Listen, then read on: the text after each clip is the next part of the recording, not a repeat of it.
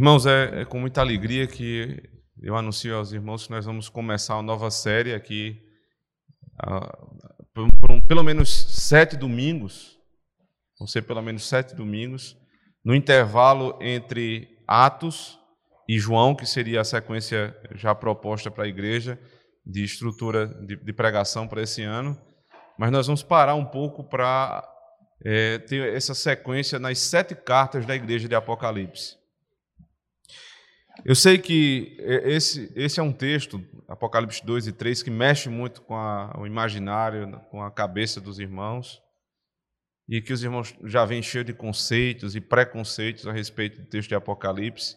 Nós estamos, ao longo desse ano, tentando aprender a ler melhor Apocalipse, e é por isso que nós estamos aqui diante dessa série, interrompendo inclusive a série original, que é a sequência dos textos do, do Novo Testamento para aprendermos mais a respeito do tema geral, né, da escatologia e a missão da igreja, agora em 2021.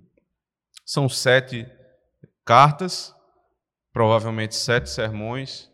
Eu ainda pensei em fazer oito, porque eu faria um introdutório e mais sete, mas resolvi fazer essa introdução rápida nesse sermão e seguir na sequência com os demais. Então, nós vamos abrir a palavra do Senhor em Apocalipse capítulo 2, versos 1 a 7 e vamos ouvir a voz do nosso Deus. Diz assim a palavra do Senhor. Ao anjo da igreja em Éfeso, escreve: Estas coisas diz aquele que conserva na mão direita as sete estrelas que anda no meio dos sete candeeiros de ouro. Conheço as tuas obras, tanto o teu labor como a tua perseverança, e que não pode suportar homens maus, e que puseste à prova os que a si mesmos se declaram apóstolos e não são, e os achastes mentirosos. E tens perseverança, suportaste provas por causa do meu nome, e não te deixaste esmorecer. Tenho, porém, contra ti, que abandonaste o teu primeiro amor. Lembra-te, pois, de onde caíste. Arrepende-te e volta à prática das primeiras obras. E se não venho a ti, moverei do teu lugar o teu candeeiro, caso não te arrependas. Tens, contudo, a teu favor que odeias as obras dos nicolaítas, as quais eu também odeio. Quem tem ouvidos, ouça o que o Espírito diz às igrejas. Ao vencedor, dar-lhe-ei que se alimente da árvore da vida que se encontra no paraíso de Deus. Amém. Oremos, irmãos. Ó oh Deus, que o Espírito que revelou estas coisas maravilhosas a João, seja o Espírito que nos conduza, Senhor Deus, por essa nova série. Que as cartas às igrejas da Ásia Menor, que tenham um endereço certo para os leitores originais, encontrem também, Senhor Deus, aplicações na igreja do Alto Branco e nas igrejas de todo mundo que ouvirem essa, essa pregação. Ó Senhor, nos auxilie em cada um desses sermões, para que o teu povo entenda e glorifique o nome de Cristo, para que aqueles que precisam de arrependimento se arrependam, para aqueles que precisam de ânimo sejam animados, e que ao final de tudo isso haja glória para o teu nome. Usa-me, Senhor, poderosamente, fielmente, para anunciar aquilo que o Senhor escreveu pela, pelas mãos do profeta João. Em Cristo nós te pedimos, Senhor. Amém. Uma coisa que nós precisamos na nossa vida cotidiana, certamente, é de, de termos atenção. E nós buscamos a atenção daqueles que nos amam. Você percebe que é, uma criança, quando ela, ela se sente perdida num lugar, é quando os pais, os adultos começam a conversar sobre assuntos que são sérios e complexos e a criança se coloca um pouco de lado e ela fica ali tentando de toda forma chamar atenção. Ela quer que os adultos olhem para ela e que especialmente seus pais é, atinem para as suas necessidades. Elas precisam de atenção. Elas precisam de cuidado. Elas precisam do carinho dos seus pais. As igrejas também são assim porque são como casas. Como na própria ordenação do Senhor, os presbíteros são como os pais, as ovelhas são como os filhos, e pastores que não dão atenção à igreja são pastores infiéis e pastores que se desviaram do caminho. Veja, esse não é o problema de Cristo, esse não é problema de Deus, como pai e pastor da igreja. Porque tudo que a igreja não pode reclamar diante do Senhor é falta de atenção. Ele sempre atina para as nossas necessidades. Ele sempre está disposto para conversar com a sua igreja, para falar à igreja, para entender os problemas da igreja, para chorar com a igreja, para se alegrar com a igreja. Como um pai se alegra com os seus filhos, como um pastor se entristece com a tristeza dos seus das suas ovelhas. Cristo é assim. E estas cartas que é, foram escritas pela mão de João são as cartas de Cristo, não tenha dúvida disso. Toda a revelação de Apocalipse é a revelação de Cristo. Você voltar comigo para Apocalipse capítulo 1, você tem exatamente essa, né, essa declaração logo no início, verso 1. Revelação de Jesus Cristo que Deus lhe deu para mostrar aos seus servos as coisas que em breve devem acontecer. Então, a primeira palavra que é Apocalipse, Apocalipse no grego, é a palavra que foi traduzida por revelação. Portanto, o nome desse livro, traduzido para português, é revelação. Não é confusão de Cristo, mas é revelação de Cristo. Se a igreja tem se confundido com esse livro, não é culpa do Senhor, porque ele escreveu para revelar. Ele escreveu para mostrar atenção com a igreja. Então Jesus Cristo ele escreve por meio de João para mostrar, observe o verbo que é usado aos seus servos. Ele não quer mostrar ao mundo as coisas que vão acontecer.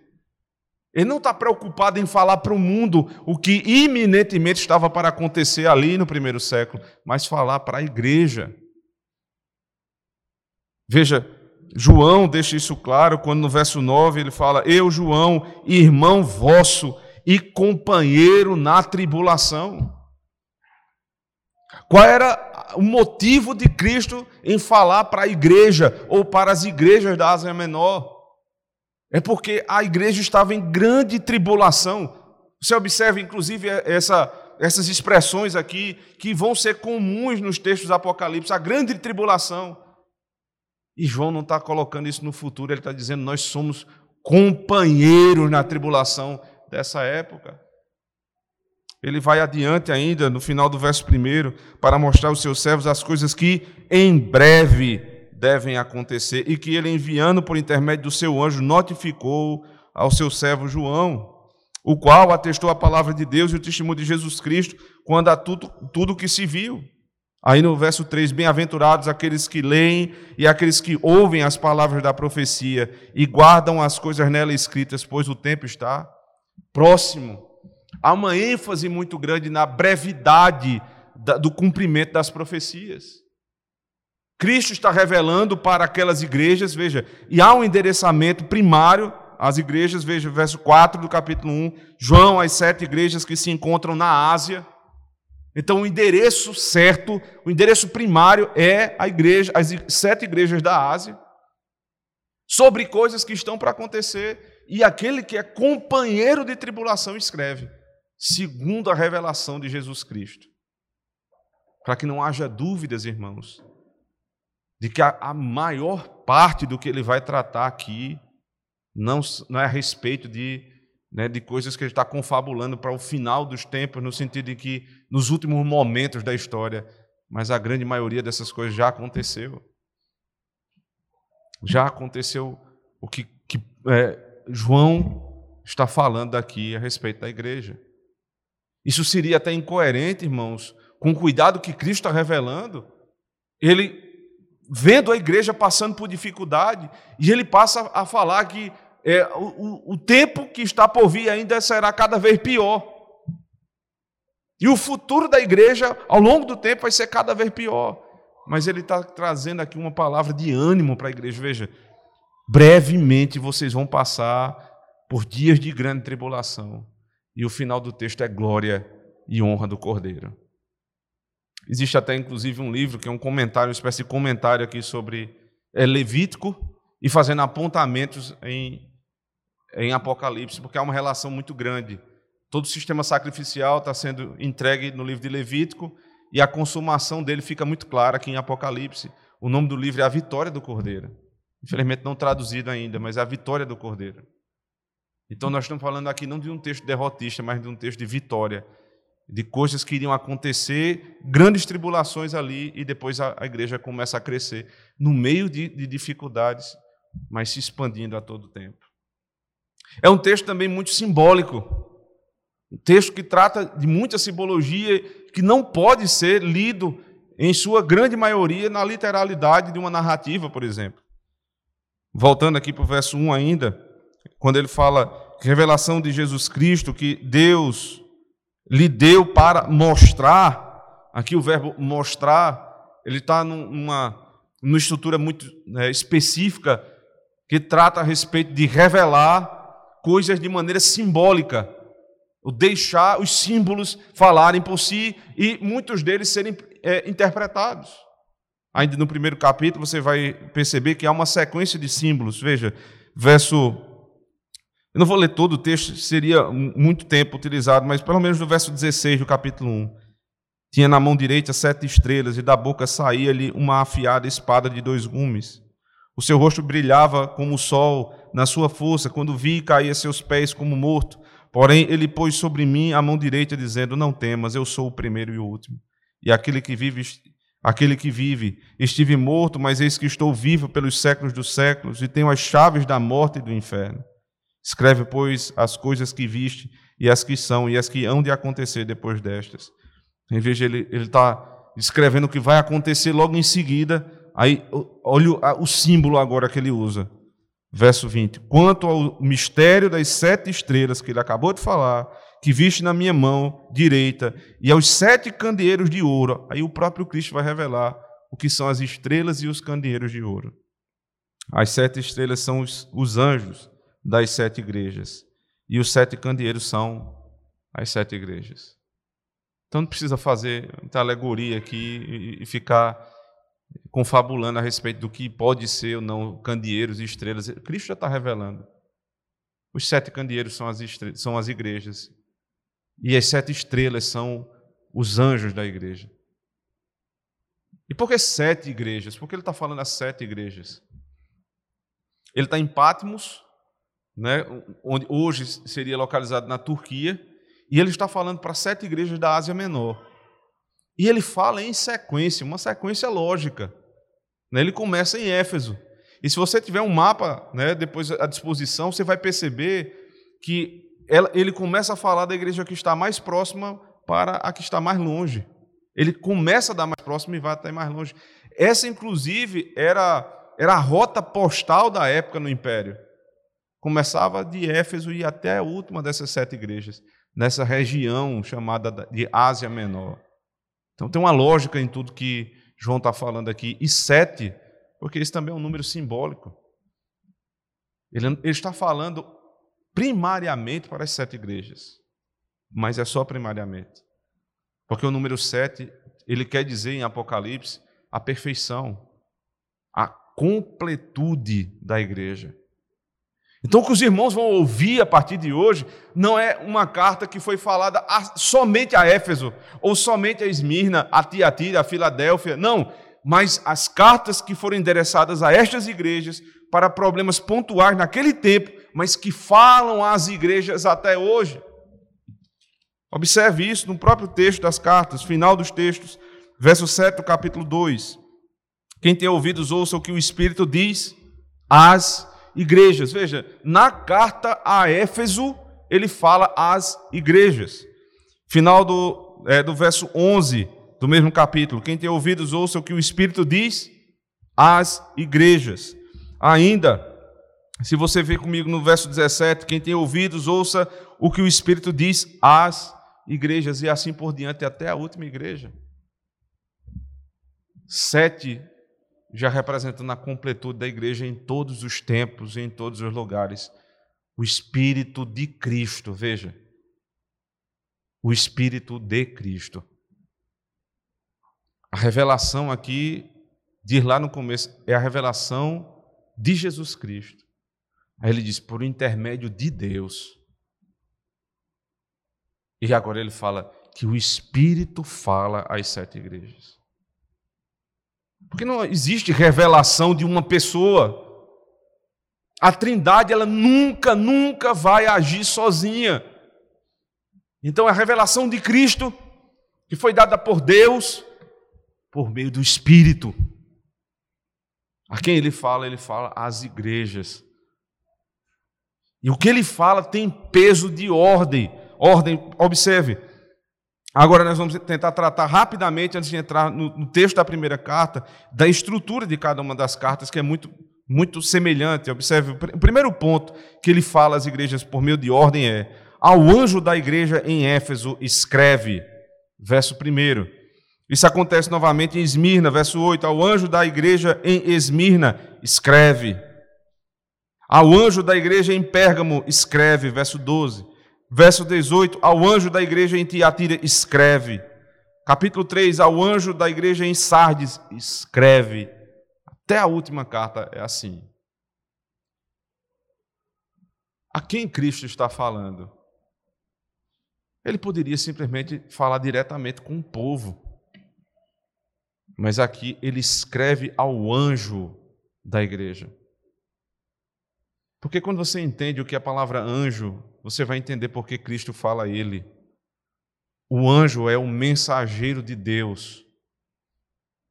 Então, o anjo da igreja é o que proclama a palavra de Deus.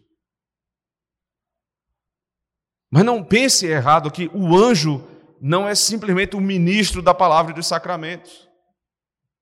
Simbolicamente ele coloca numa única pessoa, porque é quem de fato vai pregar. Mas a igreja não tem um anjo por igreja, a igreja tem anjos. Os presbíteros da igreja são os anjos da igreja. Você percebe como é maravilhoso você ter a visita dos presbíteros da igreja na sua casa? Você deveria dizer: o anjo de Cristo chegou. As pessoas da nossa época elas querem ver anjo em todo canto. Elas ficam dizendo que viram anjos, conversaram com anjos, mas elas desprezam o trabalho do anjo. Os anjos não se apresentam mais como na antiga aliança, mas eles se apresentam sim ainda hoje. Sempre que nós conversamos com os pastores, nós estamos conversando com o anjo da igreja, o que porta a mensagem do Senhor, a quem foi confiada a mensagem do Senhor. Eu fico pensando, irmãos, que que grande decadência da igreja quando os anjos da igreja eles se diminuem perto de profissões que são menores. Profissões que têm, logicamente, o seu peso, a sua importância na sociedade, mas que nem de longe se comparam a essa ocupação dada pelo Senhor. O ministério glorioso do Senhor. Pastores baixam a cabeça para político. Pastores bajulam os políticos. Tem medo dos doutores da igreja, não doutores no sentido de ensino, mas daqueles que têm poder e dinheiro na igreja. Eles não se lembram quem são os anjos da igreja. Então, o Senhor, e aqui é uma fórmula de edito, né? Os editos dos reis, eles, eles começam sempre assim: ah, fulano de tal, ou seja, é o mensageiro que vai entregar a minha mensagem. É, ele diz, o local em Éfeso escreve a ordem.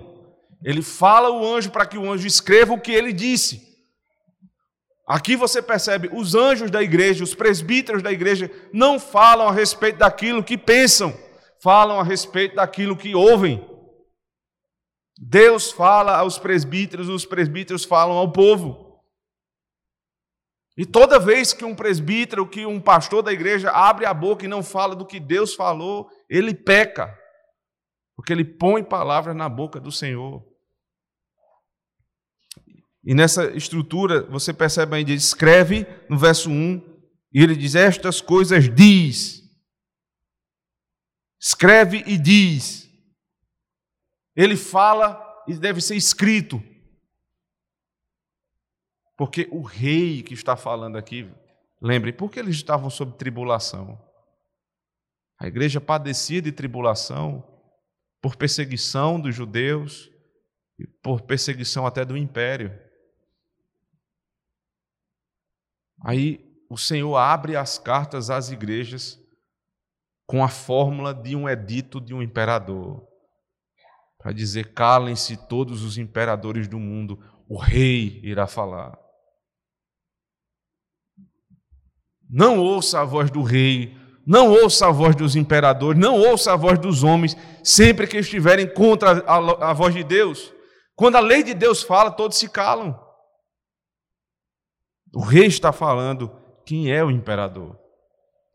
Sempre vai ser assim. Ao anjo da igreja, ao anjo da igreja escreve o que diz. Aí, nessa forma, a segunda, é, o segundo é, é, texto que fica claro, o segundo ponto do texto é a respeito do, da característica de quem é o que fala, aquele que fala. Verso, ainda no verso 1, estas coisas diz aquele que conserva na mão direita as sete estrelas. Lá na carta a Esmirna, verso 8, estas coisas diz o primeiro e o último. Na carta a Pérgamo, verso 12, estas coisas diz aquele que tem a espada afiada de dois gumes. Carta a Tiatira, estas coisas diz o Filho de Deus, que tem os olhos como chama de fogo. E cada igreja ela vai recebendo a revelação do Senhor e um ponto da cristologia é evidenciado. Um ponto de quem é o Senhor é evidenciado. Fala o rei, fala o que tem olhos como chama de fogo, fala o filho do homem. Porque não é possível você abarcar numa única frase, num único texto, todas as características de quem é o Cordeiro de Deus. Então, para cada igreja, nas sete igrejas, um, uma fagulha do caráter de Cristo é anunciada. Em seguida vem a repreensão. Veja, primeiro, antes da, da repreensão vem a demonstração de conhecimento, o diagnóstico da igreja. Sempre aparece, veja, no verso verso 2 do capítulo 2: Conheço as tuas obras. Verso 9 do capítulo 2: Conheço a tua tribulação. Verso 13: Conheço o lugar. Verso 19: Conheço as tuas obras. O que ele vai falar em seguida, ele fala porque ele conhece. O Filho de Deus, o grande rei, o imperador de toda a criação, ele fala a respeito do que ele sabe. E na sequência dessa estrutura, você tem a repreensão, verso 14 do, do capítulo 2, tenho, porém, contra ti. Praticamente todas as, as igrejas vão ouvir isso, menos duas igrejas, onde não há repreensão. Esmirna, você pode ler depois vai perceber que não tem repreensão, e a igreja de Filadélfia. Só duas. Eles precisavam muito mais de ouvir os elogios do Senhor do que a repreensão. Mas há um balanço sempre aqui nas outras cinco cartas. O Deus que repreende é o mesmo que elogia. Como um bom pai que tem atenção pelos seus filhos, ele não vê só os defeitos dos seus filhos, mas ele olha para os filhos e exalta aquilo que tem, eles têm de bom. E por fim, vem a promessa, depois das ameaças, a promessa.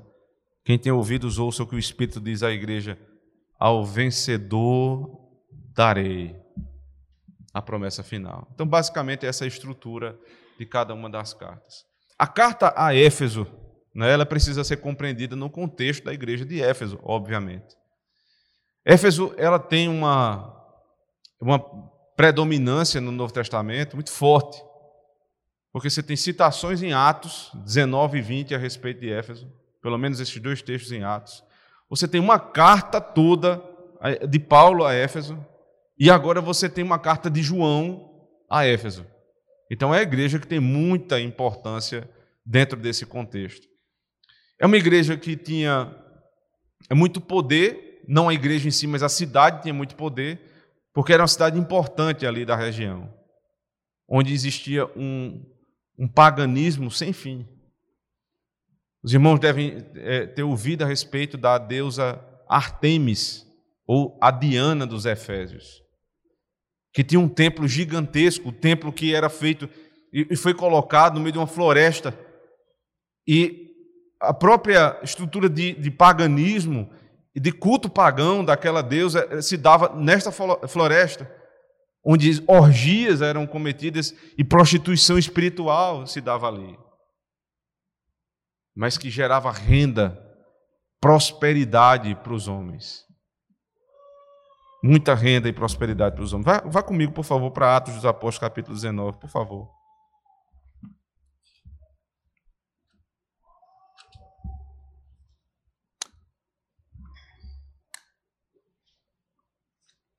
a partir do verso 23 diz assim: Por esse tempo houve grande alvoroço acerca do caminho, pois um ourives chamado Demétrio, que fazia de prata nichos de Diana, que dava muito lucro aos artífices, convocando juntamente com outros da mesma profissão, disse-lhes: Senhores, sabeis que deste ofício vem a nossa prosperidade. Estais vendo e ouvindo que não só em Éfeso, mas em quase toda a Ásia, este Paulo tem persuadido e desencaminhado muita gente, afirmando não serem deuses os que são feitos por mãos humanas. Não somente ao perigo de a nossa profissão cair em descrédito, descrédito como também o do próprio templo da grande deusa Diana ser estimada em nada e ser mesmo destruída a majestade daquela que toda a Ásia e o mundo adoram. Você percebe o contraponto? A deusa Diana tinha a centralidade do culto em Éfeso, mas ela não era cultuada só em Éfeso. Existiam discípulos de Diana em quase toda a Ásia Menor, toda a Ásia conhecida da época. Aí esse ourive chamado Demétrio, ele diz: se nós permitirmos que esse homem chamado Paulo continue desencaminhando, veja, pregar o evangelho para eles era desencaminhar, desencaminhando o povo, o que é que vai ser da nossa profissão e até mesmo do templo de Diana, que é adorado em toda a Ásia Menor? A Ásia Menor era tomada pelo paganismo, mas a Ásia Menor agora está sendo tomada pelo cristianismo. Há um avanço da igreja pela pregação de um homem. Porque tudo começa pequeno no reino de Deus, ele vai se expandindo e se expandindo. E o poder desse homem influenciou toda a Ásia Menor, a ponto de dizer: esse homem, que deuses feitos por mãos humanas não são deuses. E é óbvio que não são deuses. Aquilo que é feito pela mão humana é ídolo. Deus não, não depende da mão dos homens. Ele, ele, o medo deles é: nós vamos perder a nossa prosperidade. Isso é que diziam os profissionais da época. Éfeso teve como pastor, em primeiro lugar, Paulo, que plantou essa igreja e enfrentou esses homens. Teve ainda João, sim, o mesmo João que escreveu os evangelhos, as cartas e Apocalipse. e Timóteo. Eram os homens que cuidavam daquela igreja. Mas veja, como nós vimos hoje pela manhã, para uma igreja se desviar do caminho é muito fácil. É rápido. Por isso há um alerta aqui do apóstolo Paulo, ainda em Atos, agora no capítulo 20, ele diz assim, verso 28, abra comigo. Atendei por vós e por todo o rebanho sobre o qual o Espírito Santo vos constituiu bispos. Ele está falando isso aqui para quem? Observe, verso 17. De Mileto mandou a Éfeso chamar os presbíteros da igreja, da igreja de Éfeso. Então, ele está falando isso aqui aos presbíteros de Éfeso. Atentem, pastoreiem o rebanho que é de Deus. Por quê? Verso 29. Eu sei que depois da minha partida entre vós penetrarão lobos vorazes que não pouparão o rebanho. E que dentre vós mesmos se levantarão homens falando coisas pervertidas para arrastar os discípulos atrás deles. Portanto, vigiai, lembrando-vos de que por três anos, noite e dia, não cessei de admoestar com lágrimas a cada um. Três anos Paulo passou em Éfeso. Ele diz: não teve um dia que eu não doutrinasse a igreja, publicamente e de casa em casa, como ele diz nesse mesmo texto. Mas quando eu, quando eu sair daqui, eu tenho certeza que pouco tempo depois entrarão lobos vorazes que vão atacar a igreja. Qual o remédio para os lobos que atacam as igrejas? Presbíteros fortes, que estão preparados doutrinariamente. Não é preparo físico para lutar contra os inimigos da igreja, mas preparo espiritual. Homens que têm o joelho no chão, homens que buscam a face de Deus, homens que vivem de maneira íntegra e que não têm medo. Porque foi dado o alerta, isso vai acontecer. O que, o que resta agora é a igreja se proteger. E aconteceu. Pouco tempo depois, voltando lá para Atos 2, a igreja ela estava sendo atacada por esses homens. Certamente Paulo não era mais o pastor, João não era mais o pastor, Timóteo não era mais o pastor, mas presbíteros tinham ficado lá. E, e Cristo está falando para esses presbíteros. E você percebe que, apesar dos presbíteros não terem a, o poder de de discernir no espírito como tinham os apóstolos, porque não havia revelação e não há até hoje revelação para os presbíteros, nova revelação. Mas a maneira que ele falou para Paulo, fala para os presbíteros, presbíteros hoje. E o que é requerido do apóstolo Paulo, em certo sentido, como pastor da igreja, a João e a Timóteo, também é requerido dos presbíteros. Estas coisas, verso 2 diz, verso 1 ainda, perdão, diz aquele que conserva na mão direita as sete estrelas e que anda no meio dos sete candeeiros, dos candeeiros de ouro. Veja, lembrando da imagem, né, que conserva na mão direita as sete estrelas. Ele explicou no final do capítulo 1. Ele está falando aqui das sete igrejas. E ele diz ainda, e que não, perdão, e, não, e anda no meio dos sete candeeiros. Na mão direita, ele sustenta as sete igrejas. E com as sete igrejas na mão, ele passeia no meio dos candeeiros. Ele está passeando no meio da congregação. As estrelas, perdão, são os presbíteros. Os candeeiros são as próprias igrejas. Isso aqui nos revela a relação que Cristo tem com os ministros e com a congregação. Os ministros ele tem na palma da sua mão. Ou seja, eles servem a Cristo.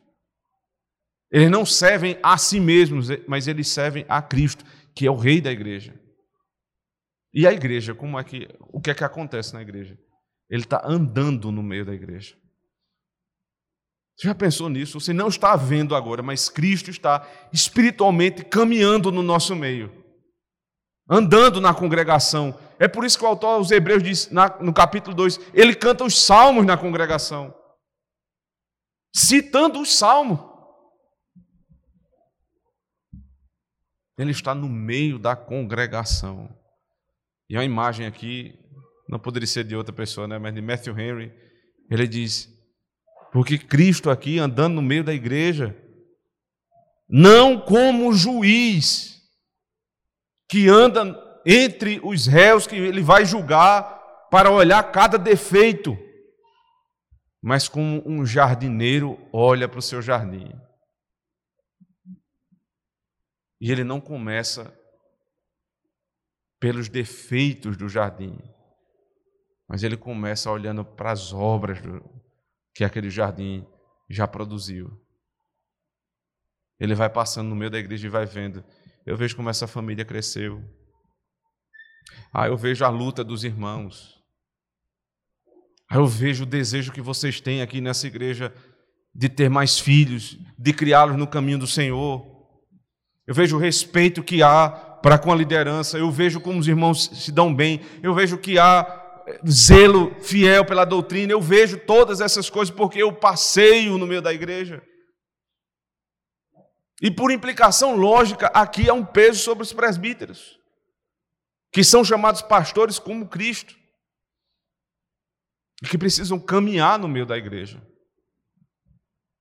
A nossa época, irmãos, especialmente depois dessa epidemia, a nossa época tem produzido pastores que simplesmente se enclausuraram nas suas casas, se borrando de medo de um vírus e que deixaram de passear no meio da igreja, e deixaram de ir na casa dos irmãos, e deixaram de visitar os irmãos com medo de morrer. Não há nada mais incoerente para um pastor do que ter medo de morrer. Porque Paulo disse: morrer para mim é lucro.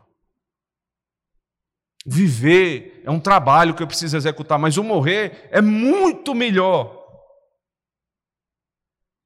Se, se, nós não passeamos na igreja, se nós não conhecemos a igreja, se nós não vamos na casa dos irmãos, se nós não temos prazer em conversar com os irmãos, como é que existe pastoreio?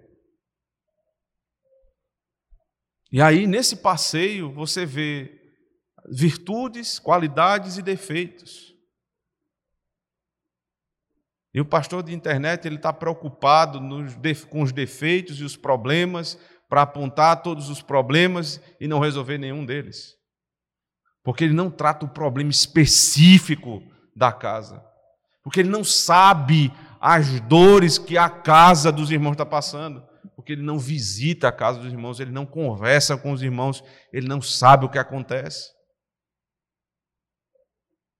Mas aquele que anda com os seus irmãos, que, que pastoreia o rebanho de Deus como Cristo, é como um jardineiro que olhando as flores belas que estão sendo produzidas, exalta, glorifica a Deus e elogia os irmãos. E quando começa uma erva daninha tentar crescer no meio do jardim, ele vai lá e corta. Essa é a imagem de Cristo, essa é a imagem que os presbíteros devem seguir no pastoreio. No verso 2 ele diz: Conheço as tuas obras. Eu não vou falar do que eu ouvi, eu vou falar porque eu conheço. Em outra tradução diz assim: eu sei. Todas as vezes que ele vai falar com a igreja, ele diz: Eu sei. Porque eu ando no meio do jardim, porque eu conheço o meu jardim, eu sei. Eu conheço as tuas obras e o que acontece com o povo. No caso de Éfeso, ele diz: Conheço as tuas obras, tanto o teu labor como a tua perseverança, que não pode suportar homens maus e que pusestes à prova os que a si mesmos se declaram apóstolos e não são, e os achastes mentirosos. E tens perseverança e suportastes provas por causa do meu nome e não te deixaste esmorecer. Então, os elogios aqui, se você observar no, no verso 2 e 3, diligência, perseverança, e discernimento. A igreja de Éfeso, que teve como pastor Paulo, Timóteo, João, não abandonou aquilo que os seus pastores eram, diligentes na obra. Eles permaneciam assim até hoje, a obra não parava, eles eram irmãos envolvidos nas coisas de Deus. E por isso o Senhor os elogiava. O comentarista diz assim: porque Deus toma nota de tudo aquilo que fazemos no seu reino. É óbvio que ele não tem um caderninho, mas ele está tomando nota no céu daquilo que você faz. E nenhuma das obras, das boas obras dos filhos de Deus, é em vão. Paulo disse, primeira carta aos Coríntios, capítulo 5, capítulo 15, no verso 58. Porque o teu trabalho no Senhor não é em vão. Vocês são perseverantes no meio da tribulação, vocês não esmoreceram, vocês continuam firmes. E vocês lembraram do alerta de Atos 19 e 20. Porque, veja, quando os, os falsos apóstolos tentaram entrar ali, eles perceberam. E aqui é óbvio, foram os presbíteros dessa igreja que perceberam. Ele está elogiando a igreja, mas é claro que ele está primeiramente elogiando a diligência dos presbíteros, que tem tanta responsabilidade. E veja só, aí você diz assim, não, mas é, discernir o que é um apóstolo falso do verdadeiro é muito fácil. É muito fácil hoje. Hoje é muito fácil. Porque o critério é único. Se está vivo e diz que é apóstolo, não é apóstolo. Como alguém já disse, né? apóstolo bom é apóstolo morto. Mas se está vivo e bate no peito e diz eu sou apóstolo, então você já pode dizer falso profeta. Não tem conversa. É assim, hoje é muito fácil. Agora, você dizer isso no primeiro século, aí não é muito fácil. Eles tinham que discernir os que eram e os que não eram apóstolos. Por isso que Paulo sempre apresentava as credenciais, porque ele era apóstolo fora de tempo e precisou lutar contra a incredulidade dos irmãos. Então vocês são diligentes, perseverantes e vocês sabem discernir aquilo que é verdade e o que é mentira diante do Senhor. No verso 4 agora começa a reprimenda. Tenho, porém, contra ti que abandonaste o teu primeiro amor. Eu não conto as vezes que eu já escutei sermão sobre esse, essa passagem especificamente, e se eu estiver errado, me fugiu à mente um ou outro, mas entendo eu que 100% dos casos aplicaram ao período da conversão. No seguinte sentido: quando eu me converti, eu tinha uma, é, uma, uma busca por Deus, uma intensidade da busca por Deus que ao longo do tempo foi se esfriando. E agora já não é mais assim a busca do primeiro amor. Aí vem, né? Volta ao teu primeiro amor. Volta ao que tu fazia lá atrás. Veja, eu não estou dizendo que isso é errado na vida espiritual. É certo, você tem que voltar àquilo que você fazia no tempo da conversão. Porque é, é notório que ali nós temos um período distinto. E que nós muitas vezes esmorecemos nesse sentido. Mas não é o que João está falando aqui. Porque eu não posso interpretar João segundo a minha perspectiva do século 21, mas segundo a perspectiva dele como autor deste texto e dele como autor de outros textos. Amor para João tem uma característica muito clara, que só pode ser entendida nas palavras dele mesmo. Veja o verso 19, quando ele diz assim: Conheço as tuas obras e o teu amor.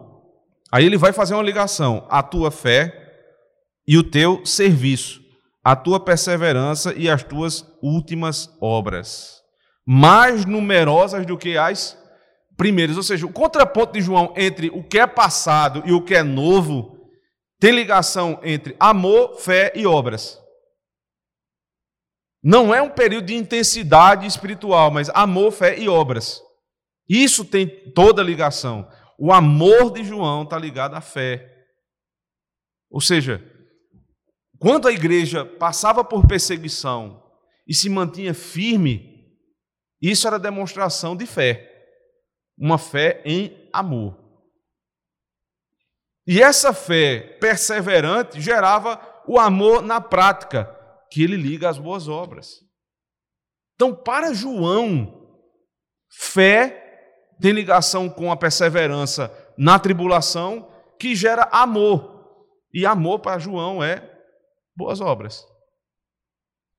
Volte comigo para a primeira carta de João, capítulo 3. Veja se não é assim.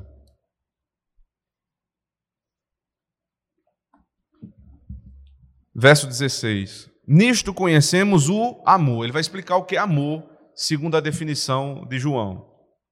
Que Cristo deu a sua vida por nós e devemos dar nossa vida pelos irmãos. Você percebe que ele não está falando de amor aqui em relação a um período de maior tempo com é, oração, com jejum, que são coisas boas e devem ser retornadas, retomadas na nossa vida. Mas amor para João não é isso.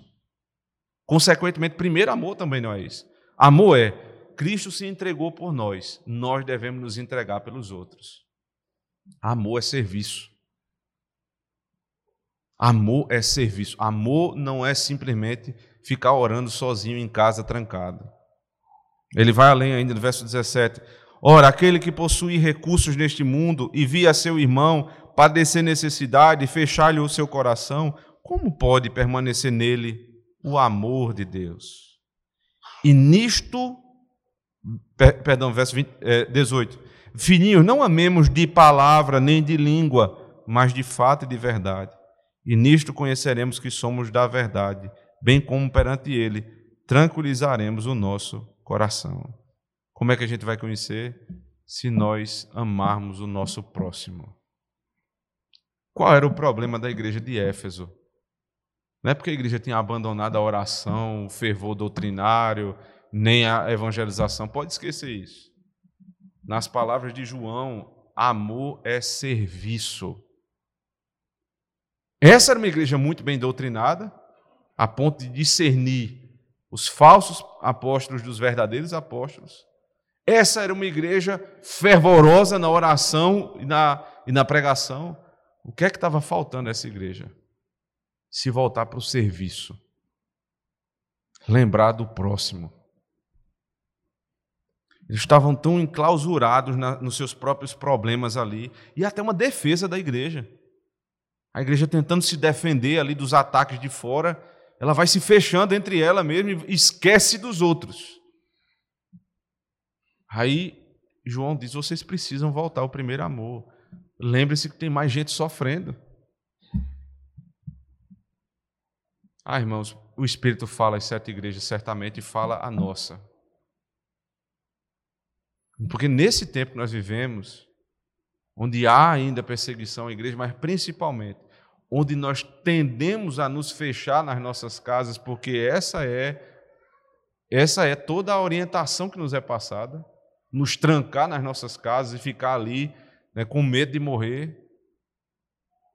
É o tempo onde talvez menos pensemos no nosso semelhante e na necessidade dele. E eu não estou falando necessidade somente de recurso, que também tem tudo a ver, mas no serviço ao outro. O ouvir o meu irmão, eu não posso mais ouvir porque eu tenho que ficar longe o cuidado dos pais com os filhos, dos, dos, dos, avós com os netos, a relação que há na igreja uns com os outros, eu caminhar junto. Veja o, o desperdício que é, a, o prejuízo que é para aqueles que estão em casa agora nos ouvindo. Ele, se alguém está pensando que está tendo algum benefício em casa, a, a não ser aqueles que estão por conta de doença ou de alguma coisa muito, muito séria, longe do Senhor, não tem benefício estão sendo prejudicados por estar longe da igreja. Porque nesse andar aqui nosso, onde o Espírito Santo passeia, Cristo canta os salmos, o Senhor entronizado, termina tudo isso aqui, a gente continua conversando, a gente sabe da dificuldade de um, a gente ouve o problema do outro, a gente se alegra com, com a vitória do outro. Isso é um benefício, irmãos, que se nós nos isolarmos, nunca vai ser um benefício para a nossa casa. Nunca será assim. E nós entendemos, mais uma vez, a necessidade que há em certos momentos de que determinadas pessoas fiquem longe do culto. Mas ordinariamente não pode ser assim. Então, verso 4 diz: Tenho, porém, contra ti que abandonaste o teu primeiro amor, segundo João, e não segundo o que nós pensamos. Abandonaste o serviço.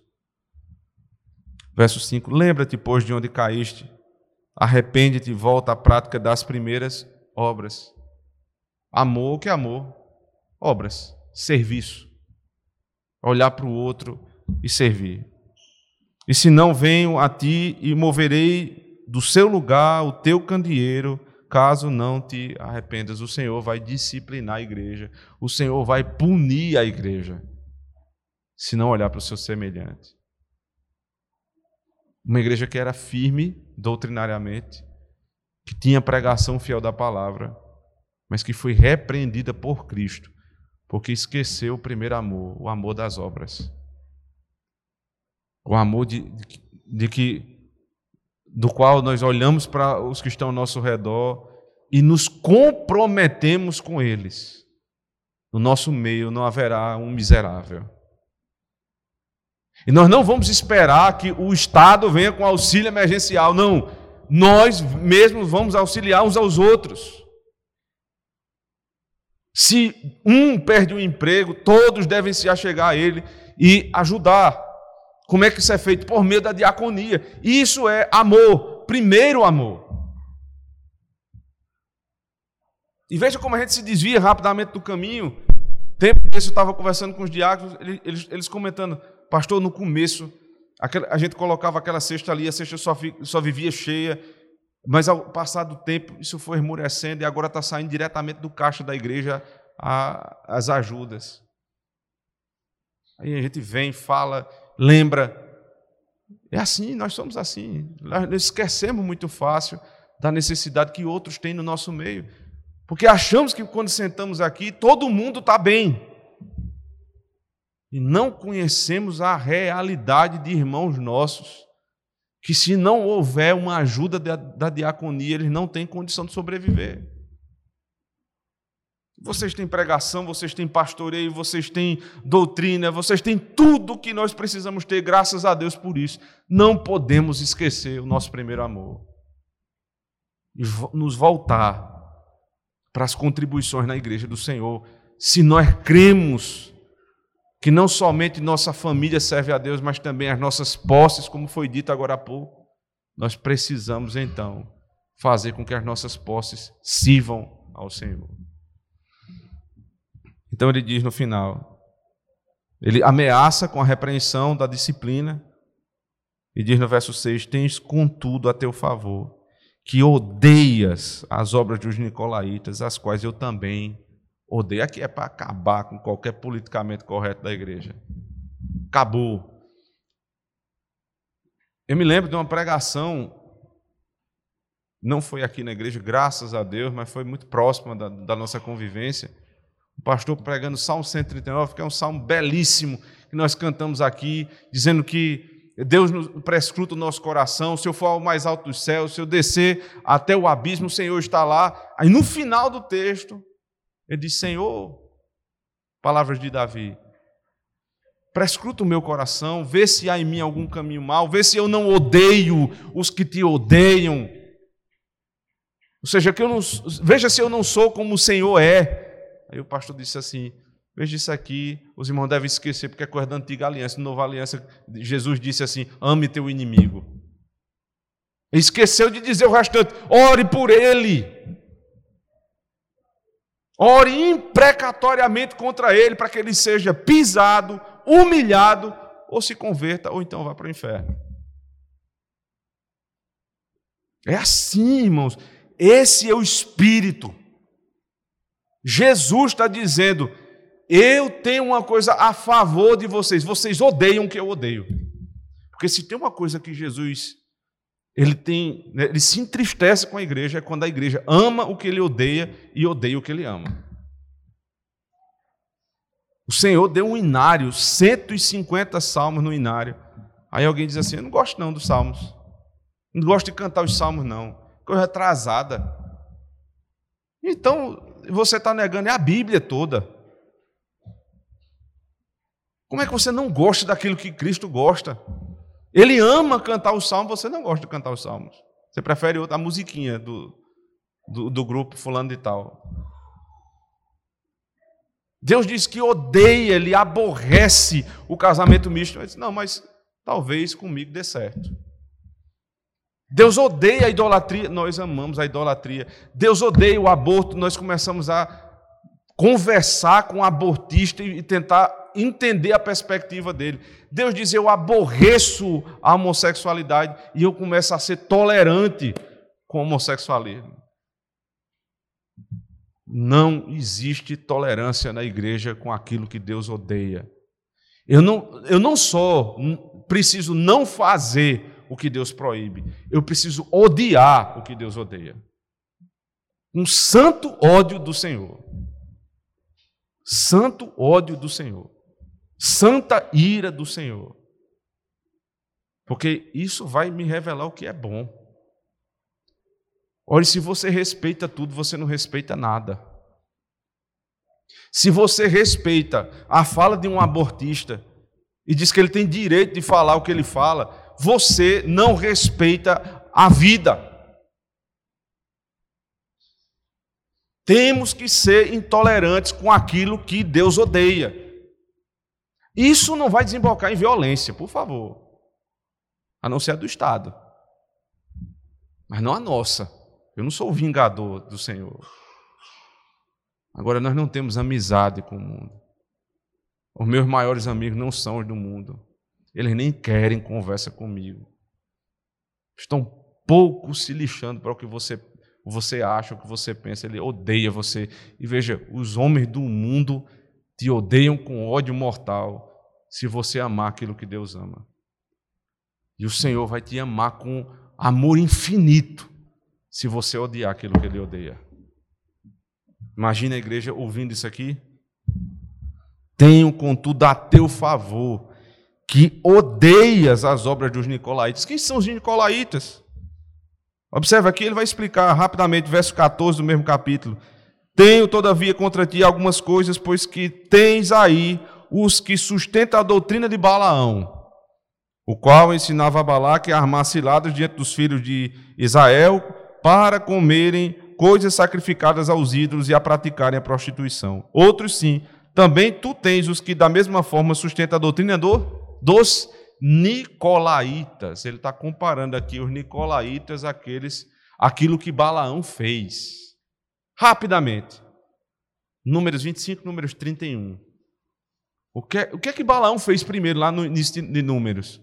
Ele tentou usar Balaque para amaldiçoar o povo de Deus. Deu errado.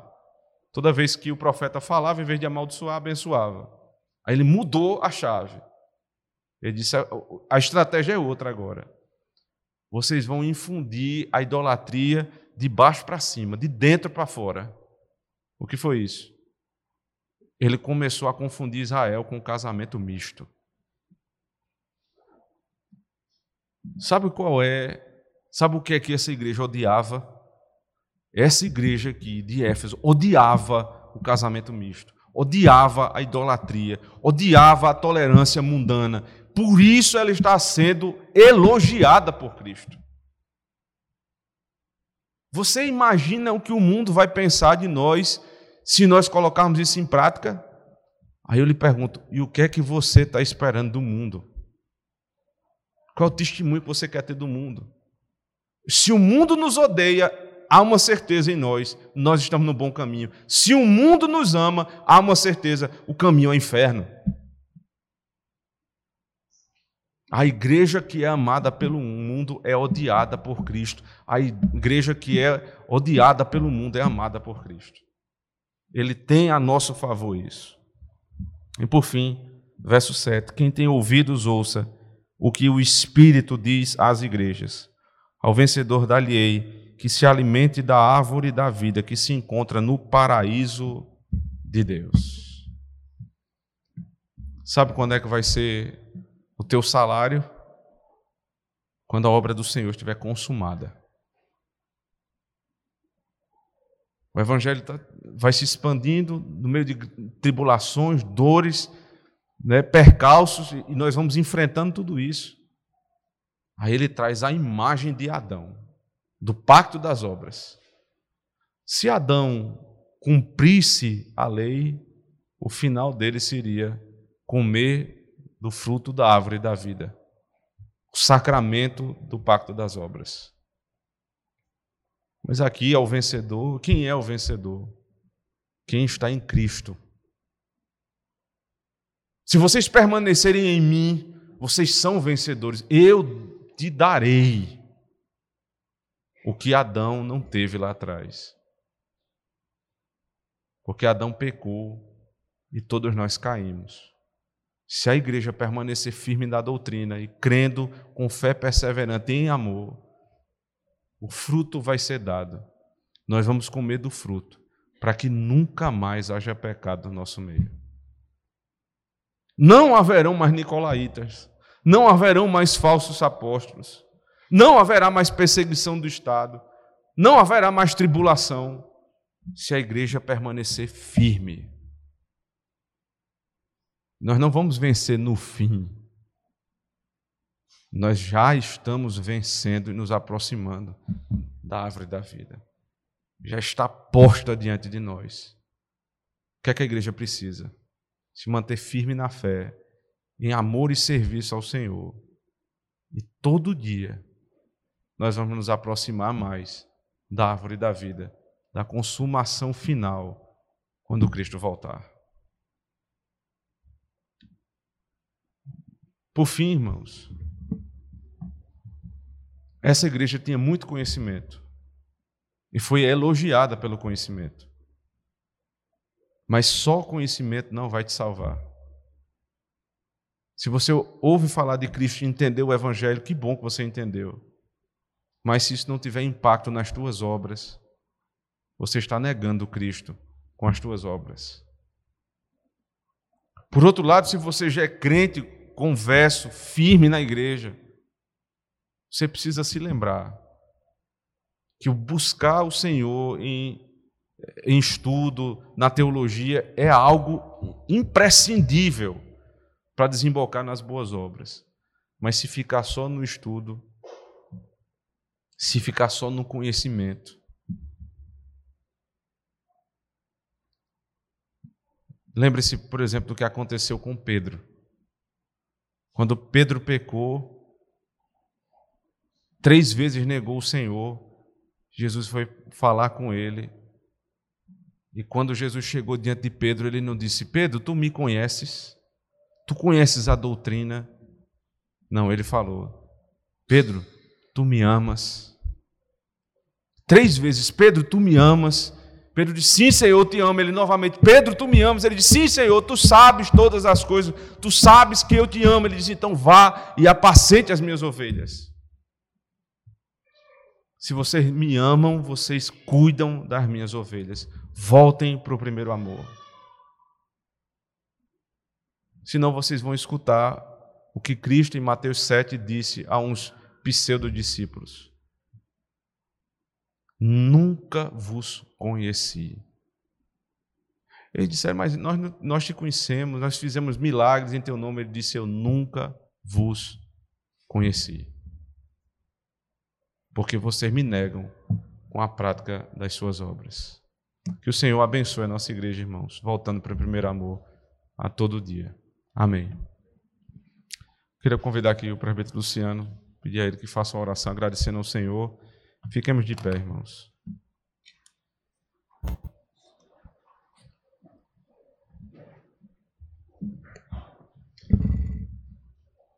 Que maravilha, Senhor, é saber que tu tem as igrejas nas tuas mãos, que os pastores, ó oh Deus, estão é, debaixo do, do teu pastoreio e que assim o Senhor é quem governa a igreja. Ela não está de maneira nenhuma, ó Deus, entregue a nós, é, oficiais. Mas o Senhor, por meio de nós, ó Deus, exerce o senhorio, de tal forma que o Senhor está a passear constantemente no meio da, das igrejas, Pai. Que alegria saber que o Teu Filho, nosso Senhor Jesus Cristo, está, ó Deus, no meio de nós aqui essa noite, espiritualmente presente, ó Deus, cantando salmos, juntamente conosco, Senhor. Queremos também te agradecer, Pai, porque nós sabemos que a firmeza doutrinária, a perseverança que nós temos demonstrado, o zelo pela, pela tua obra, não são, ó Deus, algo que temos em nós mesmos. Não é algo, ó Deus, que é, teríamos se estivéssemos longe de ti, se o Senhor não estivesse operando em nós, Pai. Muito obrigado, Senhor, por tudo que o Senhor já tem nos dado até aqui. Nós verdadeiramente podemos, ó Deus, abrir os nossos lábios e dizer que até aqui o Senhor tem nos ajudado, perseverando a nossa fé, nos fazendo crescer em conhecimento, cada dia, ó Deus, é, mais é, buscando nos conformar à tua palavra, Senhor.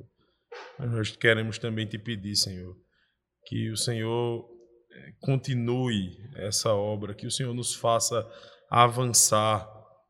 Nós queremos, ó Deus, e sa sabemos que a santificação é contínua, é gradativa e que ela permanecerá, ó Deus, até ela será necessária até o dia da tua segunda vinda, quando seremos glorificados, comeremos do, do fruto da árvore da vida, Pai. Então nós te pedimos, Senhor, que o Senhor não, não permita que nós manquejemos na caminhada da santificação, mas que o Senhor nos dê força, nos dê vigor, o Senhor opere poderosamente de tal modo, Senhor, que nós vivamos verdadeiramente uma carreira da fé, que nós sejamos é, ágeis, ó Deus, em nos livrar e hábeis de nos desembaraçar das ciladas, ó Deus, da nossa própria carne, desse mundo pervertido e do maligno, Senhor.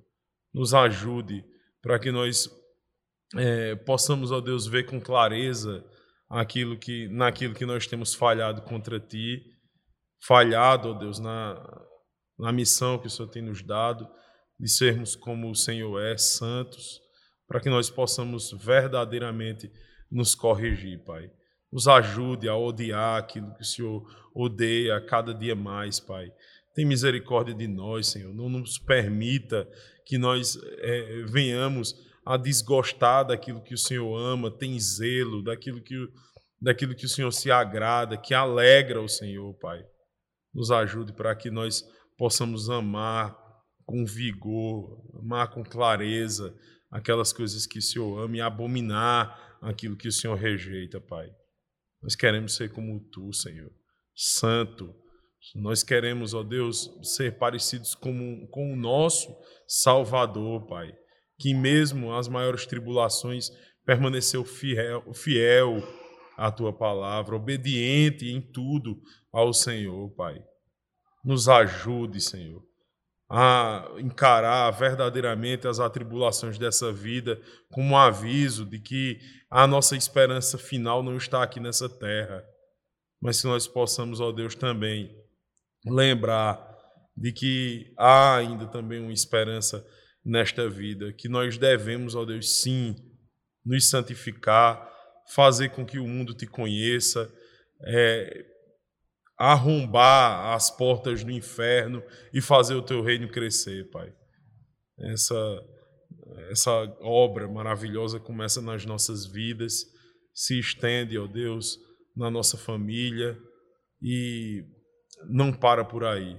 Ela contagia todo mundo, Senhor. Dá-nos, ó Deus, a graça de na, na nessa geração, Senhor, é, ainda nós possamos ver um grande avivamento, uma grande influência da tua igreja nessa terra, Pai. Nos, nos permita ver é, nos nossos dias, Pai, na nossa nação, o que irmãos no, no passado viram, quando a igreja, ó Deus, ela atentou para estas palavras que nós ouvimos essa noite e colocou em prática o que o Senhor requer de, de, de todo o teu povo, Pai. Nos ajude em tudo, em nome de Cristo, porque sem Ele nada podemos fazer. Amém. Amém.